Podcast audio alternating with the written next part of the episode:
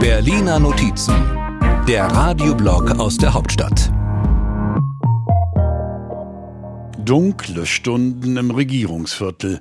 Besonders dunkel in diesen Tagen da, wo Bundeswirtschaftsminister Robert Habeck von den Grünen ist. Die dunkelste Stunde der Nacht ist immer vor Sonnenaufgang. Was leider nicht stimmt, denn vor Sonnenaufgang wird es ja schon langsam hell. Aber so weit ist Habeck wohl doch noch nicht. Sein Heizungsgesetz hat es nicht mal auf die Tagesordnung des Bundestags geschafft. Die FDP ist dagegen.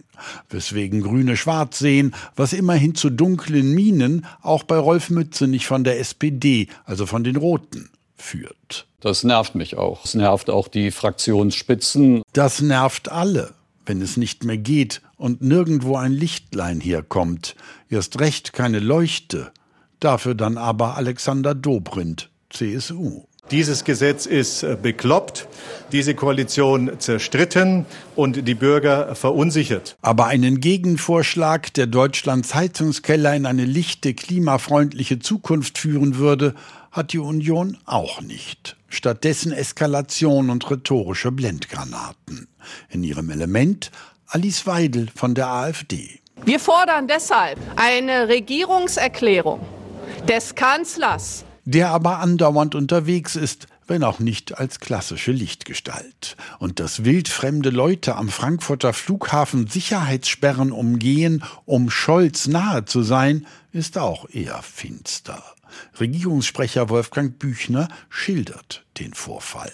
Es gab einen Händedruck, glaube ich, und dann eine Umarmung, aber ich glaube, es gab keinen Austausch in der Form. Immerhin gab es inzwischen einen Austausch in anderer Form und abseits des Scheinwerferlichts zwischen dem Bundeskanzler und seinen Koalitionären. Ich habe jetzt alle sehr dringend gebeten, dass Sie in den nächsten Wochen die konkreten Fragen, die alle lösbar sind, miteinander lösen. Und mein Eindruck ist, genauso wird es gehen. Angeblich sogar noch in der hellen Jahreszeit, also vor der Sommerpause. Wenn das klappt, werden SPD, Grüne und FDP vielleicht danach mal erklären, warum der Streit im Licht der Öffentlichkeit eigentlich sein musste, was zur Strafe ja den Ruf der ganzen Ampel ruiniert. Wo war ich? Ach ja, bei Licht und Schatten. Und damit irgendwie auch bei der Fußball-Bundesliga, wenn es darum geht, wer deutscher Meister wird. Frage, wem drückt der Bundespräsident die Daumen?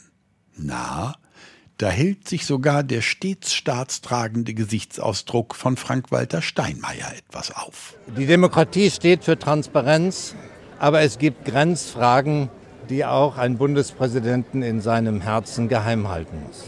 in jedem Herzen gibt es dunkle Ecken und im Regierungsviertel wieder dunkle Stunden, als Hans-Jörg Durz, CSU, ausspricht, wie die Mannschaft der Abgeordneten zuletzt abgeschnitten hat. Der FC Bundestag ist bei der diesjährigen Europameisterschaft der Parlamentarier Fußballmannschaften leider auf dem letzten Platz gelandet. Was soll's? Auch ein Schlusslicht ist immerhin ein Licht.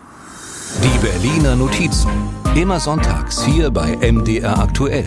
Und immer auch als Podcast. Überall da, wo es Podcasts gibt.